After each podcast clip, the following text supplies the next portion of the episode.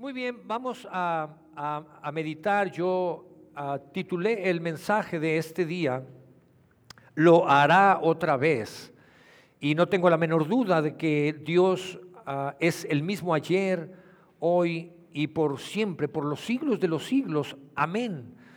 Y quiero leer un pasaje que está en el libro de Zacarías y quiero dar un poco de contexto para que cuando podamos leer esta palabra podamos entrar con ese contexto y comprender esta porción de la Biblia que Dios nos entrega y nos da para que nosotros abracemos en esta tarde.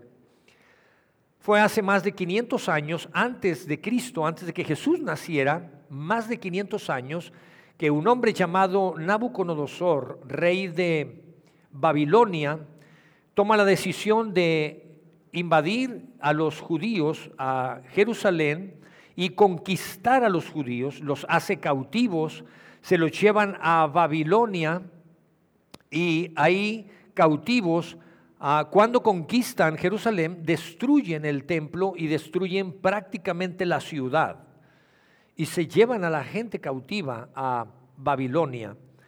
Estando ahí aproximadamente 70 años, viene otro hombre eh, llamado Ciro el Grande y conquista Babilonia. Y este nuevo rey ah, descubre las escrituras, descubre la palabra de Dios, lo que se había escrito hasta ese entonces en pergaminos, lo que había escrito a los hombres de Dios. Eh, por ejemplo, los salmos ya habían sido escritos y hay una palabra en los salmos que dice que los constructores, aquellos que construyeron, fueron los que desecharon la piedra angular. La piedra principal fue desechada y estaba haciendo una referencia a la venida de nuestro Señor Jesucristo. Cuando este hombre, este rey Ciro, lee esa palabra y descubre, él confía en Dios, cree en Dios, y él hace cambios en su vida y decide liberar a los judíos, al pueblo de Israel, y no solamente los liberta, sino que les da los recursos necesarios para que regresen a Jerusalén y empiecen la reconstrucción de la ciudad y empiecen a reconstruir el templo. Y una buena cantidad de judíos, de acuerdo a la palabra de Dios, alrededor de 50 mil judíos salen de Babilonia, liderados por un hombre llamado Zorobabel. Y este hombre tomó el gran reto de liderar a, esa, a ese grupo de judíos y iniciar esa gran tarea de reconstrucción. Y ahora que leamos Zacarías, vamos a tener, va a tener mucho sentido de lo que vamos a leer. Pon atención en esto, porque hay información muy rica en lo que leeremos ahora. Zacarías capítulo 4, y leo a partir de verso 6. Él me dijo, este es el mensaje del Señor para Zorobabel no será por la fuerza ni por el poder. Zorobabel, no te pelees, no entres en conflicto, no se trata de eso, Zorobabel, sino que no es por la fuerza ni por poder, sino por mi espíritu, dice el Señor Todopoderoso. ¿Quién eres tú, gran montaña? Ante Zorobabel no eres más que una llanura. Él construirá el templo y cuando coloque en su lugar la piedra principal, cuando coloque en su lugar la piedra principal, la gente gritará, qué hermosa, qué hermosa. Luego recibí este mensaje del Señor, Zorobabel echará las bases de este templo y él mismo lo llevará a feliz término. Cuando esto haya sucedido, sabrán que el Señor Todopoderoso me ha enviado a ustedes. Todo lo que hayan, todos los que hayan considerado insignificantes los pequeños inicios del templo, celebrarán cuando vean la plomada en manos de Zorobabel. Vaya que Zorobabel tenía un gran trabajo, una gran tarea, un gran reto. Como creo que todos los que estamos aquí tenemos un gran reto en nuestra vida, en nuestro trabajo, en nuestra vida ah, cotidiana, sea trabajo, negocio, empleo, lo que sea como nuestras familias, en el interior de nuestras familias. Y Zorobabel tomó y emprendió este viaje hacia Jerusalén, quiero que dejes esto en tu mente un momento aquí, lo pongamos en stand-by, un momento, y quiero que no se te olvide que guardes esto en tu mente. Y quiero hablarte un poco, que hablemos un poco sobre la gracia de Dios. La gracia que Dios tiene para con nosotros es tan rica que su gracia se muestra de diferentes maneras. Y hoy quiero compartirte cuatro maneras como Dios nos bendice a través de su gracia. Y quiero llevarte algunos pasajes de la Biblia. La gracia de Dios nos da salvación. Y quiero que leamos Efesios capítulo 2. En el verso 8 dice, porque por gracia ustedes han sido salvados mediante la fe. Esto no procede de ustedes, sino que es regalo de Dios. La gracia de Dios nos salva. Y no es que seamos lo suficientemente buenos para que Dios venga y nos salve. Él es suficientemente bueno para que si nosotros se lo permitimos, entonces nos salvará. Jesús estando en la cruz, cuando Jesús es crucificado, cuando está ahí en la cruz, en los últimos momentos, Jesús expresa unas palabras y Jesús dice, consumado es.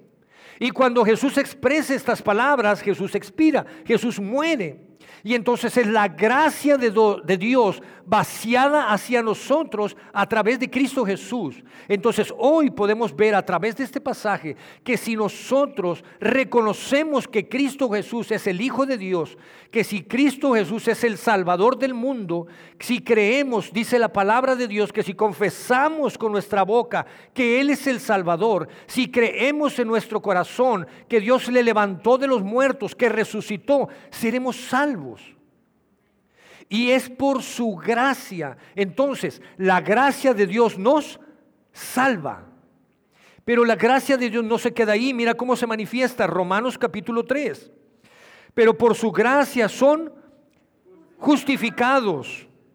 Y gratuitamente, son justificados gratuitamente, no por los méritos que has hecho, sino mediante la redención que Cristo Jesús efectuó. Y la salvación y la justificación son dos cosas completamente diferentes.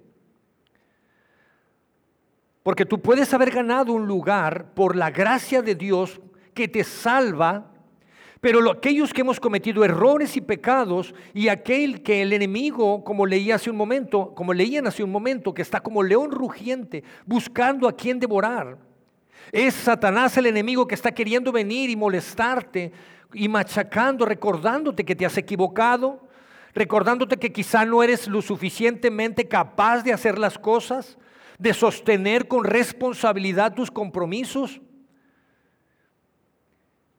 o no sentirte merecedor, sentirte avergonzado, viene buscando que te sientas avergonzado. Y entonces es la gracia de Dios que viene y Él justifica el por qué estás ahí. Y entonces, una cosa es que alguien invite a este joven que esté aquí arriba. Alguien pudiera preguntar, ¿y tú por qué estás aquí? Bueno, porque yo lo invité y eso justifica que él esté aquí. Yo puedo decirle, hoy yo justifico, hoy tú vas a tocar el piano. ¿Sí? Pues dale. Y la justificación por qué lo va a tocar Él es porque yo lo permití. Y la gracia de Dios, no solamente a través de Cristo Jesús, Él tiene un lugar para ti si tú reconoces que Él es el Hijo de Dios y el Salvador y confiesas tus pecados a Él. Él te limpiará, Él justificará. Su gracia además te justifica. Para que nadie pueda venir y el enemigo no pueda querer venir y engañarte con pensamientos de derrota, con pensamientos de incapacidad, de que no te lo mereces. Claro, eso implica el paso anterior, el poder venir al arrepentimiento. Y tú puedes ver la riqueza que hay en Cristo Jesús cuando Él fue consumado y la gracia fue derramada. Su gracia te salva, tu gracia te justifica, pero mira lo hermoso que dice Tito capítulo 2, en verdad Dios ha manifestado a toda la humanidad. No hay excusa para que alguien no lo sepa y no lo conozca. Será mostrado, será dado a toda la humanidad. Para que no haya pretexto, Dios no hace acepción de personas. Para que sea manifestado a toda la humanidad, ¿qué? Su gracia, la cual trae salvación y corrobora lo que acabamos de ver. Pero no se queda ahí, mira lo hermoso de esto. Y su gracia nos enseña a rechazar la impiedad y las pasiones mundanas. Así podremos vivir en este mundo con justicia, podremos vivir con piedad, podemos vivir con dominio propio. Mientras guardamos la bendita esperanza, es decir, la gloriosa venida de nuestro gran Dios y Salvador, Jesucristo. Me encanta cómo Dios empata, entrelaza la gracia con la piedad, con la justicia, con el amor. Y la gracia de Dios no solamente te salva, no solamente te justifica, sino que te enseña para que no te quedes en el mismo lugar donde estás parado ahora. Te enseña a decirle no aquellas cosas que no le agradan a Dios. Te enseña a, rechazar, a no vivir una vida de impiedad y de injusticia. Que hoy podemos ver eso allá afuera. Me encanta esto porque Dios lo que está diciendo es te voy a enseñar mi gracia, mi gracia te va a limpiar y además mi gracia te va a enseñar, oh, si estás dispuesto, si estás dispuesta. Pero mi gracia va más allá de solamente tener un lugar en el cielo. Jesús dice, yo morí de manera completa porque quiero tu vida de manera íntegra. Y que la empieces a vivir desde ahora. Que empieces a disfrutar y experimentar mi presencia desde ahora. Y sabes una cosa, te vas a enfrentar a problemas. Indudablemente, va a haber adversidades en tu vida. Va a haber adversidades en tu trabajo, en tu escuela, va a haber adversidades en tu matrimonio, tus hijos van a pasar por momentos críticos, sí, pero sabes una cosa, mi gracia va más allá, mi gracia te capacita, mi gracia te habilita para que puedas resolver todos esos conflictos. Segunda a los Corintios capítulo 12, Pablo escribe y dice, pero él me dijo, bástate con mi gracia, es mi gracia suficiente, pues mi poder se perfecciona en la debilidad. Por tanto, gustosamente haré más bien alarde de mis debilidades para que permanezca sobre mí el poder de Cristo. Pablo dijo, oré tres veces a Dios. Y tres veces me respondió lo mismo. Bástate mi gracia. Pablo, te vas a enfrentar a problemas. Es que el aguijón que tengo aquí, me imagino como una espina, un aguijón. ¿Sabes cómo molesta eso? ¿Alguien se ha espinado, ha traído una espina que es molesta? ¿Molesta? ¿Alguien se ha caído en una nopalera? Yo sí, completito, todo espinado, la espalda, todo hasta los pies por atrás. Tuve que ir al hospital. Y todavía semanas después salía una espina no sé de dónde. Pero Dios dice, no, no, no te voy a quitar los problemas, te voy a dar la habilidad y la capacidad. ¿Sabes por qué? Porque se va a manifestar el poder de Cristo en ti. Mi gracia es suficiente, mi gracia va más allá, que te voy a dar la capacidad, te voy a dar la habilidad para que resuelvas los problemas. Porque ahí es donde se va a manifestar mi gracia, ahí es donde se va a manifestar mi Hijo amado que murió por ti. Ahora, regresemos con Zorobabel. Activemos a Zorobabel. Zorobabel cuando llegó a Jerusalén se encontró con una montaña de problemas. Y cuando Dios habla y hace referencia a una montaña aquí, eh, se refiere a los problemas y adversidades que nos vamos a enfrentar. Jesús más adelante, muchos años después, más 500 años después, toma esta parte y Jesús dice, cuando viene de regreso y uno de los discípulos le dice, Jesús, la higuera que tú maldijiste, ¿se acuerdan de la historia? Jesús, tú maldijiste la higuera y mira, se secó. Y Jesús, ¿qué esperabas? Por supuesto que se secó. Y entonces Jesús expresa unas palabras, Marcos capítulo 11, lo puedes encontrar ahí. Y Jesús expresa estas palabras y dice, cuando tú no tengas duda en tu corazón, cuando tú ores con fe y lo creas con fe, podrás decirle a ese monte, échate en el mar y ese, monte será echado en el mar. Yo te confieso que cuando yo empecé a venir a la iglesia, yo no iba a la iglesia antes, y cuando empecé y leí este pasaje, yo dije, ah Jesús, a ver, que el cerro de la silla se eche en la presa de la boca. Pero no, Jesús se refiere a los problemas, a las adversidades con las que nos vamos a enfrentar. Y regresando con Zorobabel, cuando Zorobabel viene y llega a Jerusalén, se encuentra con una montaña de adversidades y de problemas. Muere el rey Ciro, que es el que le había dado todo su apoyo y libertad. Y entra un nuevo rey y el nuevo rey dice, eh, eh, separa los permisos, Aquí no hay permisos. ¿Qué, qué, los judíos qué quieren hacer? ¿Que un templo de qué? Y reconstruir la ciudad y se para todo. Y empiezan los problemas. Y Zorobabel no solamente empezó a tener problemas porque en ese entonces Babilonia seguía siendo gobernada, por, eh, Jerusalén seguía siendo gobernada por, por Babilonia. Y le pararon la construcción, iba a empezar apenas la construcción. Zorobabel empezó a tener problemas externos con el gobierno y empezó a tener problemas internos porque en Jerusalén había judíos y había samaritanos y para acabarla no se llevaban, no se caían bien. Es como los de Escobedo y San Nicolás. No se crean porque si no voy a... Y no se llevaban los judíos con los samaritanos y vivían juntos. Y Zorobabel empieza a tener una serie de problemas y adversidades, como muchas veces los tenemos tú y yo, nosotros. Problemas externos, trabajo, escuela. Situaciones externas completamente, como situaciones internas, matrimonio, hijos, familia, finanzas. Pero me encanta el verso número 7, y quiero leerlo nuevamente, me encanta en Ezequías, en Ezequiel Zacarías, perdón. Y el verso 7 dice, ¿quién eres tú, gran montaña? Ante Zorobabel no eres más que una llanura. Él construirá el templo. Y cuando coloque en su lugar la piedra principal, la gente gritará, qué hermosa, qué hermosa. Y lo primero que hizo Zorobabel fue llegar y le habló a la montaña y le dijo, ¿quién eres tú? Para que te interpongas entre los propósitos de Dios y mis propósitos en el nombre de Dios tú te conviertes en una llanura.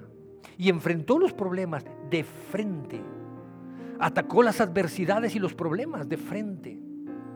La gracia de Dios sobre de él le dio la capacidad y la habilidad para poder sacar adelante toda la construcción. Por 10 años estuvieron batallando. Por 10 años estuvieron con complicaciones para poder sacar permisos y liberar todo y poder tener los recursos para poder construir nuevamente el templo. Todos los que estamos aquí nos enfrentamos a diferentes adversidades, pero no permitas que esa montaña de adversidades te empiece a hablar al oído. No permitas que la montaña del desánimo te empiece a convencer. No permitas que la montaña de la incredulidad, de la falta de fe, del desánimo, de la falta de identidad, de la desesperación, del desempleo, de lo que sea, empiece a traer convicción a tu vida. Porque el Dios que le cantamos hace un momento, el Dios que habló a Zorobabel y escribió estas palabras para él, es el Dios que le cantamos hace un momento. Y él lo hará otra vez, contigo y conmigo. Él no solamente ha traído su gracia para que nos salve, no solamente ha traído su gracia para que nos justifique, no solamente ha dado su gracia para que nos enseñe, sino ha traído su gracia para habilitarnos, capacitarnos y sobreponernos a todas las adversidades. Pero somos nosotros los que tenemos que tener la convicción y abrazarlo. No es porque seamos tan buenos, es porque Él es tan bueno que si se lo permitimos lo hará nuevamente en nosotros, en cada uno de nosotros. Y me encanta esto porque le da una instrucción tan clara a Zorobabel y le dice, toma la piedra principal y colócala. En la cultura judía, la piedra principal era una piedra tan importante que era la última que se colocaba. Y cuando se colocaba esa piedra al final era el símbolo, representaba que había culminado esa obra, ese gran esfuerzo con que se habían enfrentado. Colocar esa última piedra significaba la dedicación de eso. Lo pongo en palabras de hoy en día. Es como si hoy quisiéramos inaugurar un edificio y cortamos el listón. Es como si estamos abriendo un negocio y cortamos e inauguramos ese negocio. Eso representaba esa piedra. Era tan importante. Pero Dios le da una instrucción específica a Zorobabel y dice, toma esa piedra, pero ya no la vas a dejar hasta el último. Tomarás la piedra porque es la piedra angular, es la piedra principal y la podrás desde un inicio y en mi nombre la pondrás. Y eso será testimonio de lo que yo inicie, yo lo voy a terminar. Y podrás ver diferentes versiones y dice, esa piedra principal, esa es la piedra angular. Es la piedra que fue desechada por los constructores. Así es que si tú y yo tomamos esa piedra y en el nombre de Jesús iniciamos las tareas que vayamos a hacer, internas, familia, hijos, finanzas, hogar, externas, trabajo, lo que Dios nos llamó, Dios te dio habilidades, talento, dones para que te ganes la vida allá afuera. Y me encanta cómo termina este pasaje cuando habla Zorobabel y le dice, hey, y cuando vayas a colocar esa piedra va a haber gente que está gritando, qué hermosa, qué hermosa esa piedra, porque Cristo Jesús, la roca, la, la piedra principal. En otra versión dice, y habrá gritos de alabanza y gritarán gracia y gracia. Otra versión dice, y estarán adorando, cantando a Dios.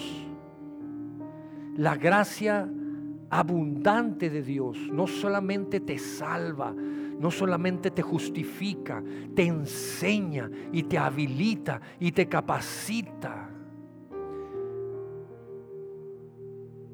En nuestras manos está tomar las decisiones.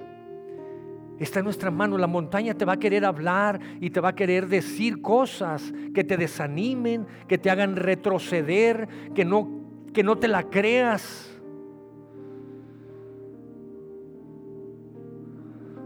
Y estoy hablando de que podamos tomar la palabra de Dios, lo que Dios ha hecho en nosotros. Me encanta esto. Cuando Zorobabel tome la plomada, cuando vean que toma la plomada, cuando vean que está empezando la construcción, entonces se la van a creer. ¿Sabes una cosa? Por meses, por algunas semanas, en medio de la pandemia o cuando inició la pandemia, aquí estuvimos predicando, los que nos tocaba dar un mensaje como ahora.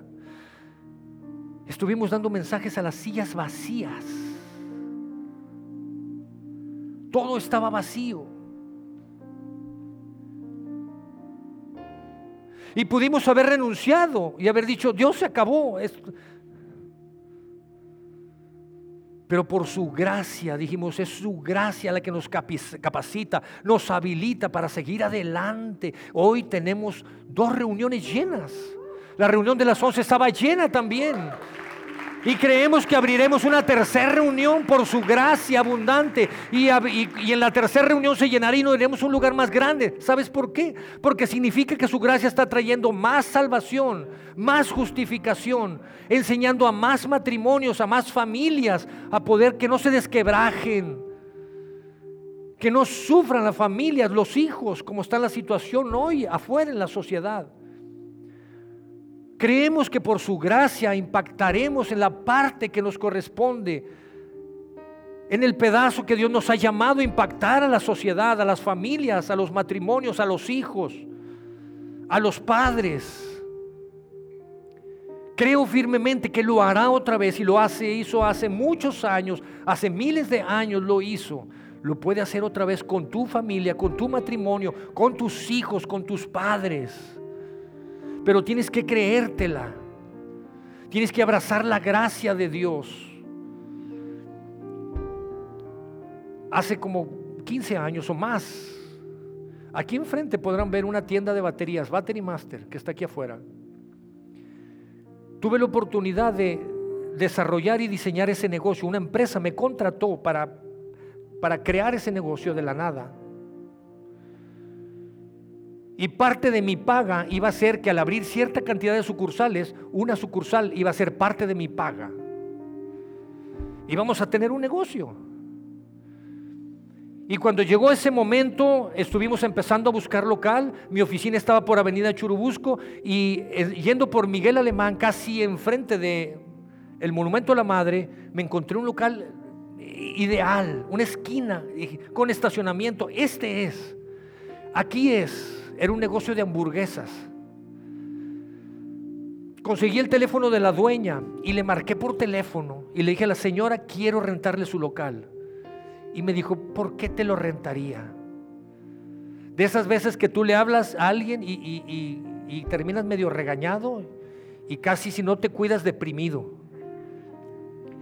¿Por qué te lo tengo que rentar? Si ellos tengo 13 años rentándoselos, me cumplen con la renta, me pagan muy bien,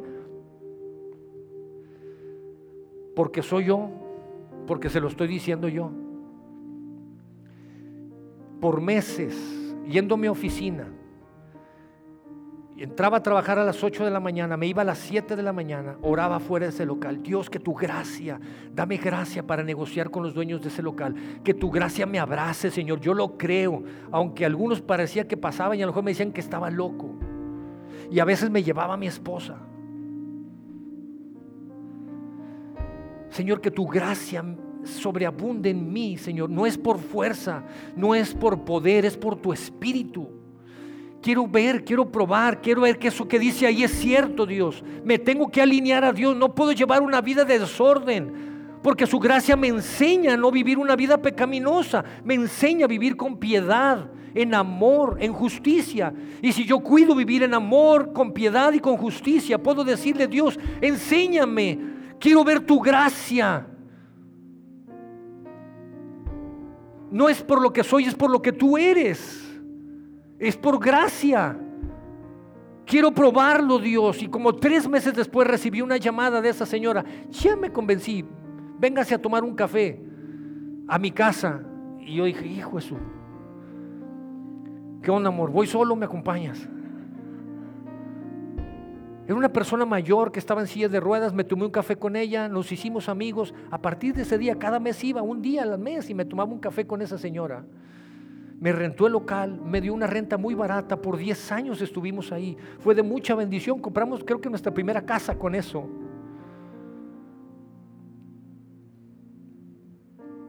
Pero tienes que hacer la tarea. Jesús ya fue a la cruz y Él dice, es por mi gracia. Mi gracia te, te, salva, te justifica, te enseña, te habilita. ¿Cuáles problemas tienes ahora? Todos los tenemos. Pero te voy a habilitar, te voy a capacitar para que tú lo hagas. Tienes que hablarle a esa montaña. ¿Cuál sea el problema? No lo sé. ¿Cuál es la adversidad? No lo sé. Sé que tú lo sabes muy bien. Pero tenemos que levantarnos con fe Tienes que levantarte con fe. La pandemia fue una prueba tremenda para nosotros como iglesia, porque había que seguir pagando este local. Y Dios nos bendijo, y sé que nos bendijo a través de sus corazones generosos también. Y sabes una cosa, no solamente pudimos mantener este lugar, fuimos de bendición para familias que se quedaron sin empleo. Empezamos a repartir despensas, pero es por su gracia pero tienes que abrazar su gracia. Nos enfrentaremos a montañas, pero le hablaremos esa montaña en el nombre de Cristo Jesús y se hará una llanura, se convertirá en llanura, porque lo hace otra vez, Él lo puede hacer otra vez. Yo te invito a que te pongas de pie. Y lo que cantábamos hace un momento es, Él lo hará otra vez. Esa montaña se moverá, esa montaña, Él abrirá ríos en el desierto. Él lo puede hacer nuevamente, pero tenemos que confiar en Él. Vamos a cantarle, vamos a adorarle y vas a levantar. Levanta tu voz junto con nosotros.